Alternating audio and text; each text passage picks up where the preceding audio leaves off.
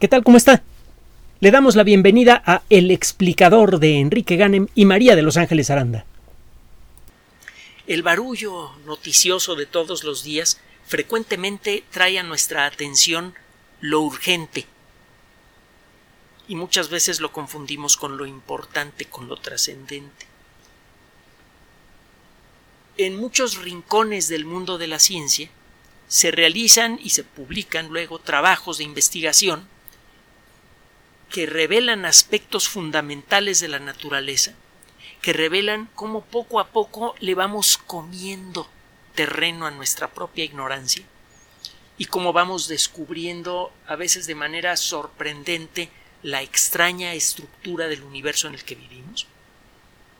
Descubrimientos que tarde o temprano se convierten en tecnología. Ya ve lo que pasó con la mecánica cuántica que dice unas cosas verdaderamente raras parece la cosa más absurda y estúpida del mundo y ahora resulta que produce el 30% del PIB mundial. Pero bueno, el 30% o más parece que ha crecido. Bueno, el caso es que todos los días en laboratorios, observatorios y otro tipo de lugares de trabajo de todo el mundo, hay investigadores que están revelando aspectos desconocidos de la naturaleza y a veces toma años encontrarle algún sentido a lo que han descubierto. Ahora te le voy a poner un ejemplo. Estos descubrimientos, que al principio pueden parecer insignificantes, todos los nuevos descubrimientos muchas veces parecen insignificantes, eh, a la mera hora pueden resultar ser cruciales para entender la naturaleza del mundo en el que vivimos. Y a final de cuentas, si usted se pone a estudiar la historia de la filosofía, la historia de las religiones, etc., se dará cuenta que el tratar de entender la naturaleza del mundo en el que vivimos es una de las actividades de las actividades colectivas más trascendentes en la historia de la humanidad. Claro está, durante mucho tiempo los esfuerzos realizados por tratar de entender la naturaleza del universo se perdían como consecuencia no de la falta de talento, sino de la falta de método para trabajar. Lo que le dio su fuerza a la ciencia no es que la gente que la practique sea más brillante que el resto del mundo, sino que el método de trabajo del científico permite detectar cuando una idea tiene mérito y cuando no. Muchas veces el desechar una idea mala es más valioso que reconocer a una idea buena.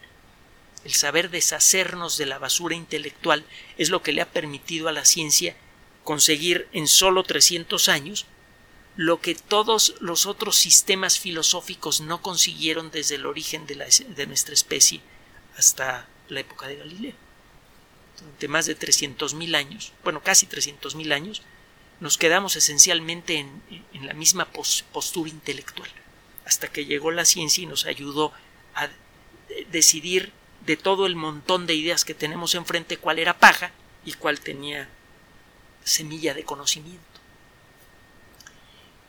Los descubrimientos más interesantes los encuentra usted eh, descritos no en los libros, que generalmente van atrasados algunos años, eh, con respecto a la frontera del conocimiento.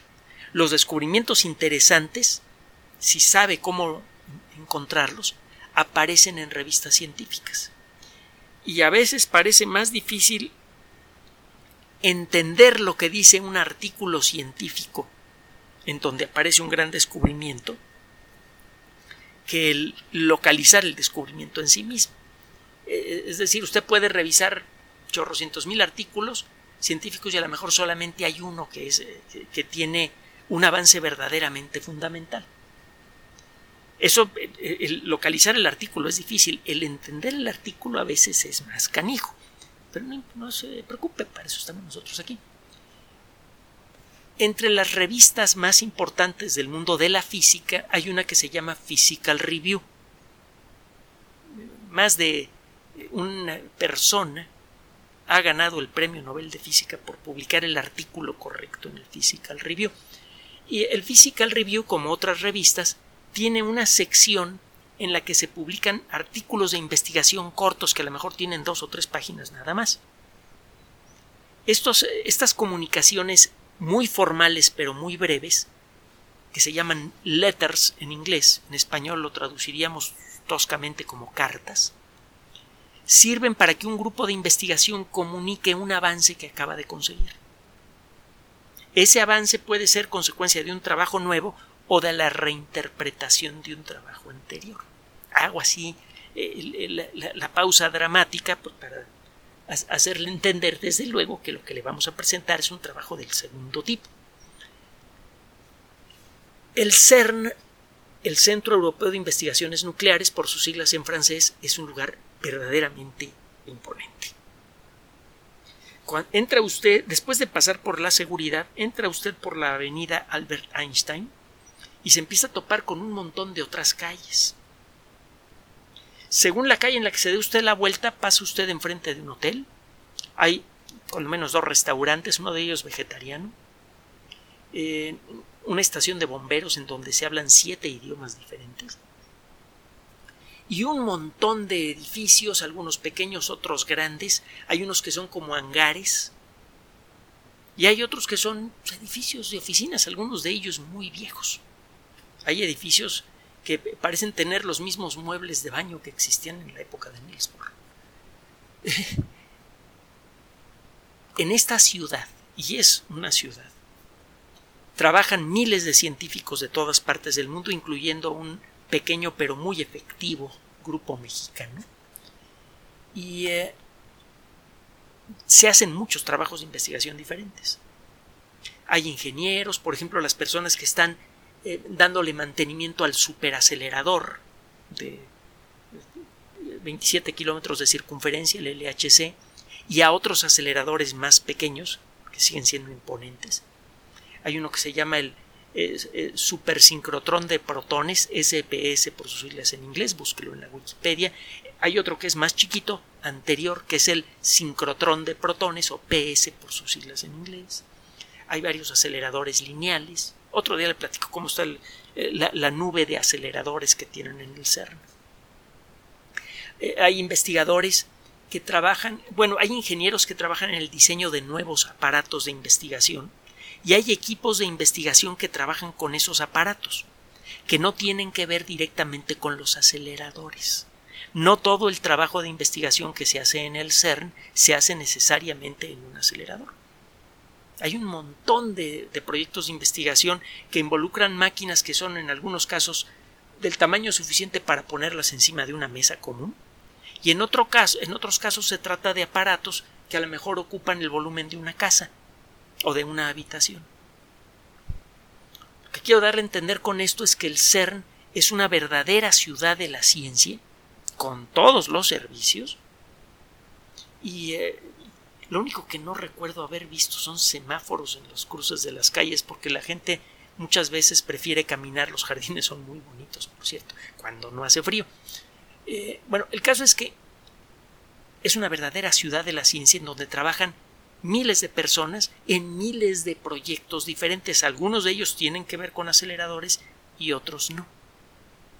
Entre los muchos experimentos que hay en el CERN, hay uno que se llama COMPAS como la palabra eh, brújula en, inglés, compass. Se trata de un aparato, eh, también se le llama el experimento NA58. Es un experimento, es, una máquina experimental de 60 metros de largo, pues es chiquita, el, superacelerador tiene 27 kilómetros de circunferencia. Eh, el, compás, le digo, es un aparato de 60 metros de largo que se encuentra en una de las salidas del acelerador, del segundo acelerador más grande del CERN, el SPS. El SPS es un acelerador en forma de anillo de 6.9 kilómetros de circunferencia. En muchos aceleradores de partículas, usted pone partículas que se mueven en círculos y cuando alcanzan la energía que, usted espera, usted hace que algunas de esas partículas salgan por una ventanita y siguen un camino recto. Esas partículas de alta energía, con una energía conocida, las hace usted chocar contra blancos el resultado de este choque es que salen volando un montón de partículas secundarias que usted detecta y se pone usted a hacer estudios de lo que usted se le antoje. El NA58 o COMPAS es uno de los miles de experimentos vigentes que hay en el CERN y eh, se realiza con partículas que salen de un acelerador grandecito, pero no es el acelerador más grande del CERN, es el segundo más grande. Entre otras cosas, lo que se está buscando es estudiar la naturaleza de las partículas que forman el núcleo atómico.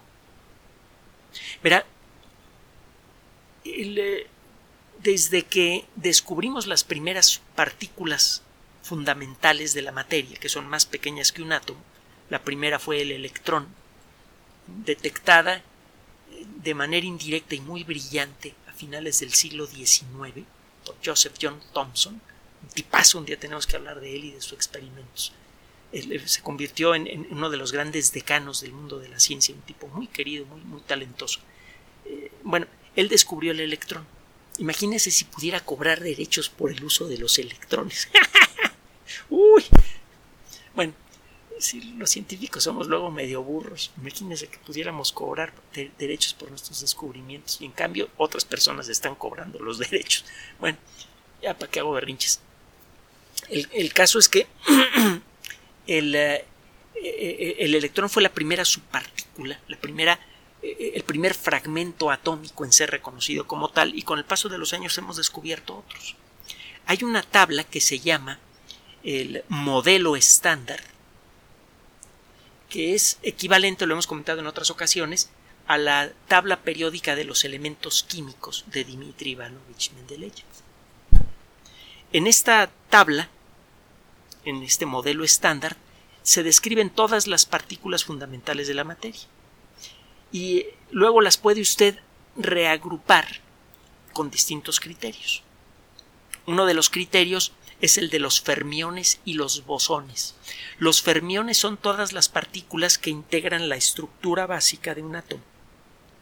Por ejemplo, los electrones forman la coraza externa de un átomo. Los quarks y los gluones son partículas que juntas forman a los núcleos atómicos. Los protones y neutrones de los núcleos atómicos están hechos de tres quarks que están pegados por los gluones. Los, los quarks también son fermiones, ayudan a darle estructura a un átomo. Pues bien, eh, con el paso de los años hemos aprendido a, describir con matemáticas cada vez más precisas el comportamiento del electrón, el comportamiento de los quarks, etcétera, etcétera. Y cada una de esas fórmulas que describen con gran precisión el comportamiento de cada eh, subpartícula atómica han sido un verdadero triunfo intelectual. La primera fórmula que logró describir con bastante precisión el comportamiento del electrón fue desarrollada por Paul Dirac en la década de los 20 y le valió el premio Nobel.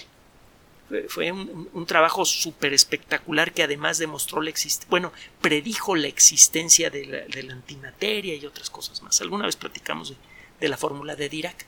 Cada vez que encontramos una fórmula que describe realmente con precisión el comportamiento de alguna partícula de materia, descubrimos cosas inesperadas.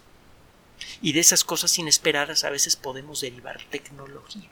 Por ejemplo, la antimateria se utiliza de manera regular para diagnóstico clínico. Hay una tecnología que se llama tomografía por emisión de positrones que utiliza precisamente eh, partículas de antimateria eh, la versión de antimateria del electrón. Un día le platico cómo funciona el rollo. La cosa es que se utiliza con regularidad. Eh, es una tecnología simple, sencilla, que, que, no duele, se lo digo por experiencia personal. Bueno, el caso es que en Compass se dedica a estudiar el comportamiento de las partículas que forman el núcleo del átomo que es escandalosamente complicado incluso para los estándares de la mecánica cuántica. La mecánica cuántica por sí misma es complicada, las matemáticas de la mecánica cuántica son muy peculiares y es doblemente complicada por los conceptos que maneja. requiere no solamente de un gran talento matemático y físico, sino también de, de una cierta intuición bien entrenada la mecánica cuántica. Bueno, el caso es que tiene tiempo que como consecuencia del trabajo que se hace en aceleradores de partículas, hemos eh, descubierto nuevas subpartículas que luego nos dimos cuenta están hechas de cosas más pequeñas. Por ejemplo, está el pión. Se llama pión porque la letra que se utiliza para representar estas partículas es la letra pi, no porque se parezca al, al enemigo jurado de Silvestre en las caricaturas. El pión fue predicho teóricamente en 1935 por Hideki Yukawa. Fue descubierto bastante después. Y eh, esta partícula ahora sabemos que está hecha de dos cosas muy chiquititas, dos tipos de quarks diferentes. Los quarks parecen ser partículas verdaderamente fundamentales, no parecen estar hechas de cosas más chicas. Un pión tiene un diámetro que se puede estimar. Los quarks no, parecen puntitos. Lo mismo pasa con los electrones, por cierto. Las reglas de comportamiento de los quarks resultaron ser escandalosamente difíciles de describir.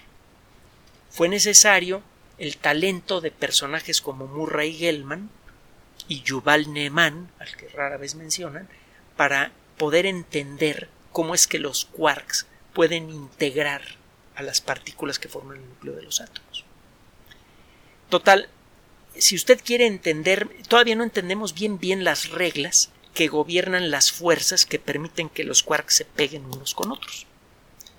Son reglas muy peculiares.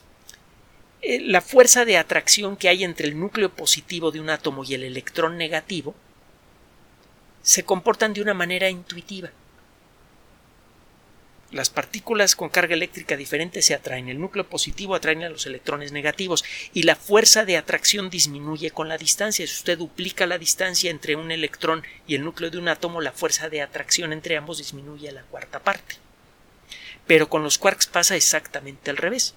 Si usted aleja a dos quarks, la fuerza de atracción entre ellos crece exponencialmente al punto de que no puede usted alejar a dos quarks más que una cierta distancia increíblemente pequeña y después de eso la fuerza necesaria para separarlos aún más se vuelve prácticamente infinita. Esto eh, ha llamado la atención de muchos investigadores desde hace tiempo. Se está tratando de entender mejor la naturaleza de esa fuerza y para eso lo que se hace es hacer chocar partículas eh, que, que estén hechas de quarks contra blancos fijos. Lo que hacen estos investigadores, por ejemplo, es hacer chocar piones, que son partículas que tienen dos quarks. Son las partículas más simples que pueden tener quarks. Los quarks solitos no, no pueden existir por mucho tiempo. Cuando se han logrado crear quarks en aceleradores de partículas, a pesar de que nacen a la velocidad de la luz, no se mueven más que una distancia ultramicroscópica antes de estallar los quarks solitos son inestables en el universo como, lo conocemos.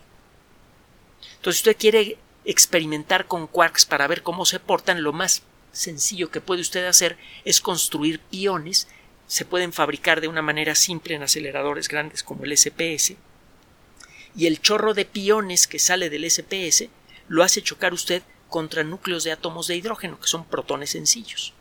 Está usted haciendo chocar las partículas libres más sencillas que puede usted tener hechas de quarks, partículas que tienen dos quarks, contra blancos fijos sencillos.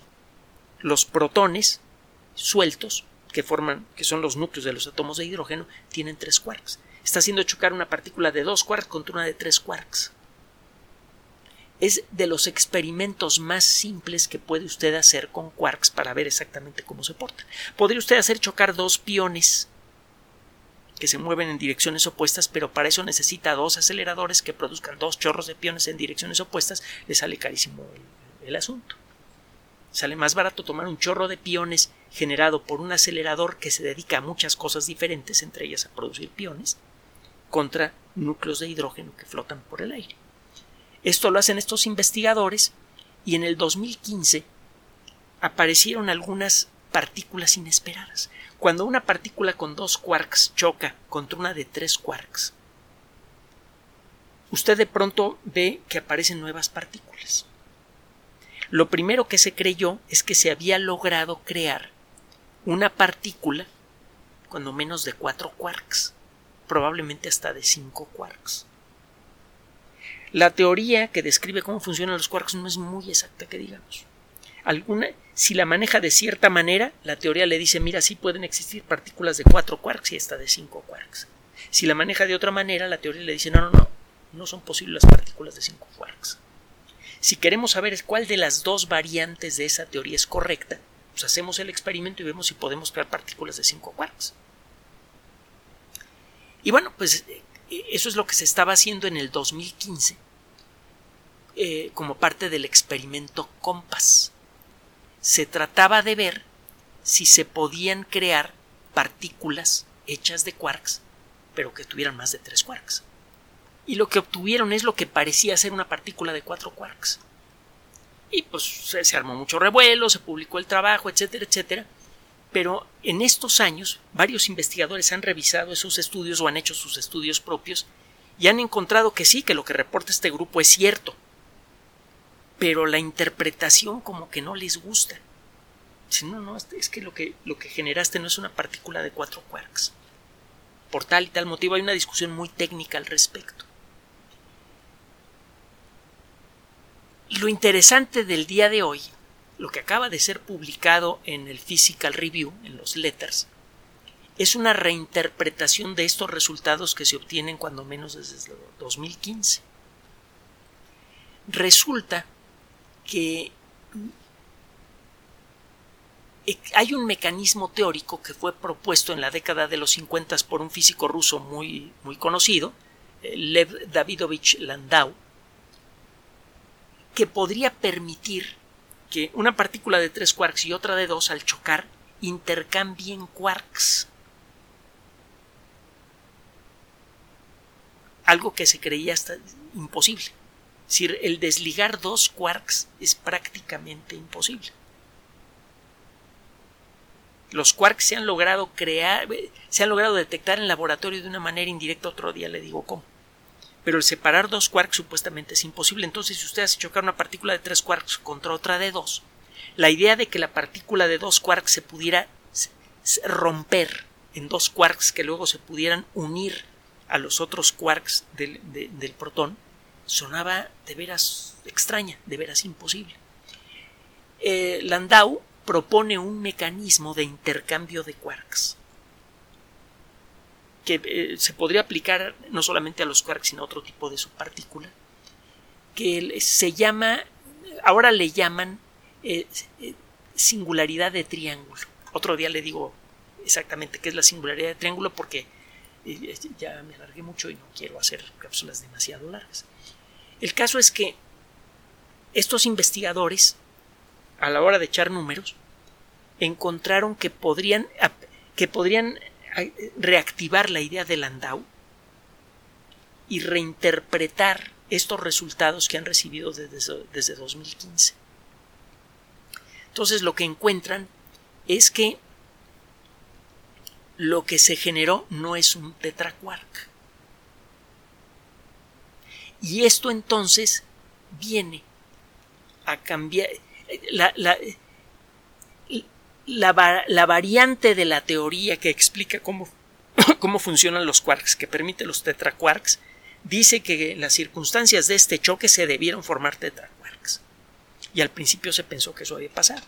Resulta que no, que es muy probable que en realidad nunca se haya formado un tetraquark, sino que haya ocurrido otra cosa que describen ellos en su trabajo.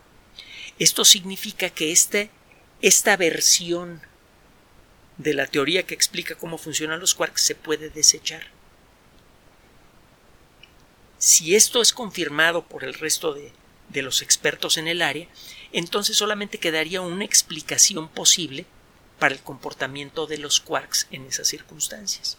Se podría afinar más la teoría general que describe cómo funcionan los quarks. Y esto, a su vez, produciría un ajuste muy importante en nuestro entendimiento general de la materia. No sabemos, por ejemplo, por qué la materia tiene inercia. trate de parar una locomotora, bueno, mejor no trate, nada más con la imaginación, trate de tener una locomotora que se mueve a 20 kilómetros por hora con la mano. Debería ser fácil de hacer, porque los átomos, incluso los de hierro, están hechos en más de un 99.999999% de espacio vacío.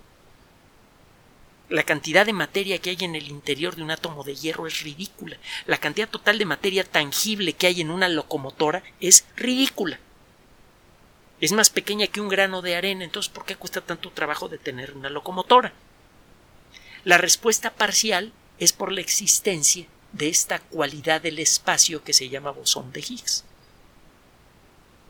La forma en la que los electrones interactúan con esta cualidad que hay en cada centímetro cúbico del espacio hace que los electrones tengan inercia, que cueste trabajo detenerlos. El mecanismo de Higgs explica una parte de la capacidad que tiene la materia para tener inercia, pero solamente explica eh, un vigésimo de la inercia que tiene una locomotora. 19 de cada 20 unidades de inercia que hay en una locomotora vienen de alguna característica extraña hasta ahora no descubierta del espacio que al interactuar con los quarks y las partículas hechas de quarks generan el proceso de inercia en los núcleos atómicos, que es en donde se encuentra casi toda la masa de un átomo. No entendemos de dónde viene casi toda la inercia de la materia. El descubrimiento del bosón de Higgs fue un gran triunfo, pero solamente pudo arañar la orilla del problema de la inercia. El núcleo del átomo tiene 20 veces más inercia que los electrones que hay a su alrededor, digo aproximadamente. Entonces, este descubrimiento está empezando a destrabar este proceso. Si logramos entender de dónde viene la inercia, del núcleo de los átomos, vamos a poder crear matemáticas que describan eso. Vamos a lanzar la búsqueda de una nueva partícula equivalente al bosón de Higgs. Y si la encontramos, de la descripción de esa partícula, podríamos completar el modelo estándar. ¿Y eso qué, tiene de emocionante? Que si logramos completar el modelo estándar, si logramos demostrar que realmente lo tenemos ya completo, completo, completo, podríamos, en pocas palabras, saber si la realidad en la que vivimos es la única realidad que existe o no. De nuevo, por un camino diferente a otros que hemos mencionado, los físicos empiezan a sentir con la yema de los dedos la posibilidad de la existencia de otros universos. Eso es lo que está en juego con este trabajo. Eso es trascendente. No decimos que las noticias, las graves noticias que vemos todos los días, no sean importantes, pero lo cierto es que su importancia se va a perder en poco tiempo. En cambio, el posible descubrimiento de otros universos tendrá trascendencia mientras siga existiendo la humanidad o sus descendientes. Gracias por su atención. Además de nuestro sitio electrónico www.alexplicador.net, por sugerencia suya tenemos abierto un espacio en Patreon, el explicador Enrique Ganem, y en PayPal, el explicador patrocinio por los que gracias a su apoyo sostenemos este espacio.